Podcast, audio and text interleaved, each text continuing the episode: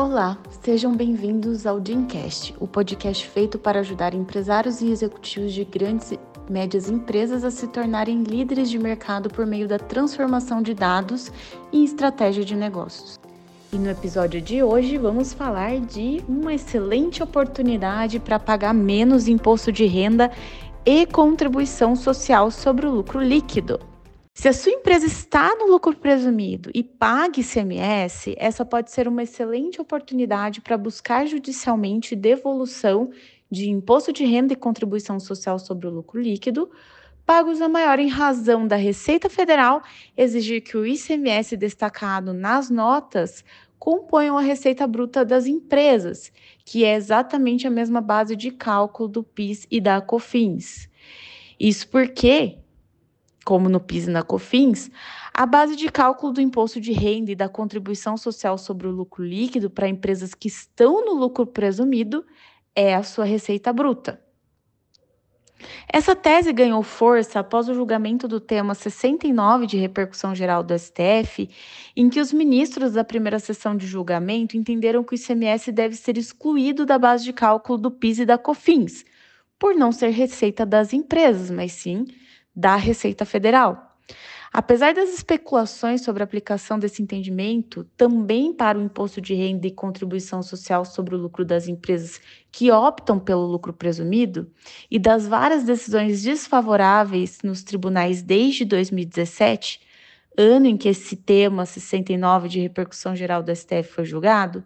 temos ótimos indícios de que o entendimento desfavorável ao contribuinte também adotado pelo STJ, seja superado. Como se sabe, os ministros da primeira sessão do Superior Tribunal de Justiça, do STJ, em processo relatado pela ministra Regina Helena Costa, decidiram por maioria, por unanimidade, na verdade, afetar os recursos especiais 1.767.631, 1.772.634 e 1.772.460 para julgamento pelo sistema dos recursos repetitivos, que nada mais é do que recursos que, se julgados, são aplicados para todos os contribuintes. O resultado dele aplica-se para todo mundo. Depois da afetação desses recursos, o Ministério Público Federal deu parecer favorável aos contribuintes. Então, essa é a primeira notícia boa. Além disso, recentemente, mais especificamente no dia 26 de 10 de 2022, ou seja, semana,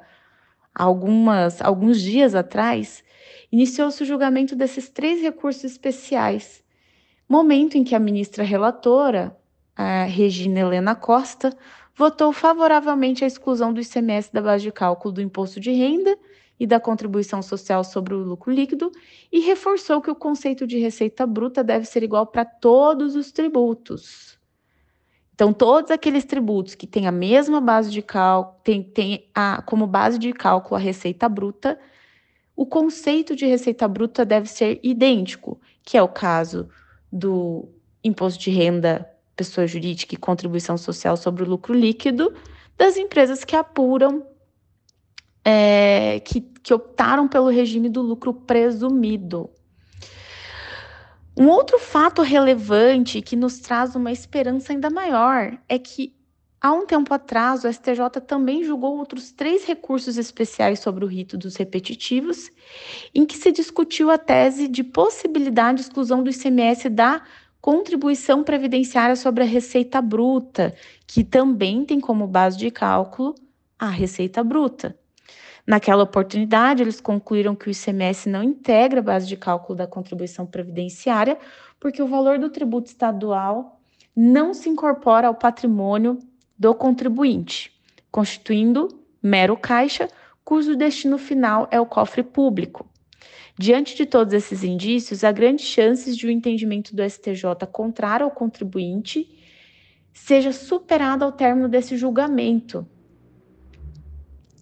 no momento, o julgamento encontra-se suspenso em razão de o ministro Gurgel de Faria ter solicitado vistas do processo, mas a qualquer momento esse julgamento ele pode ser retomado. Portanto, esse é o momento ideal para ajuizar a ação com esse tema, pois é bem possível que o STJ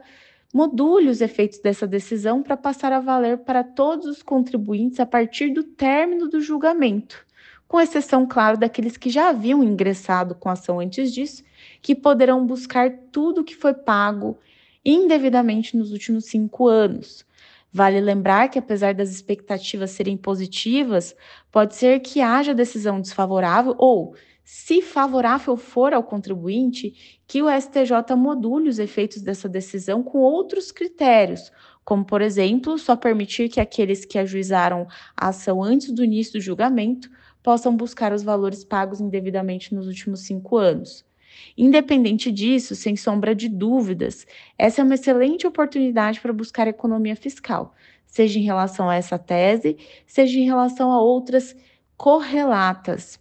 Quer saber maiores detalhes sobre esse tema? Entre em contato conosco que teremos o prazer de lhe assessorar. E para ficar por dentro dessa e de muitas outras oportunidades para o seu negócio, acompanhe os nossos próximos episódios do Dreamcast. Até a próxima!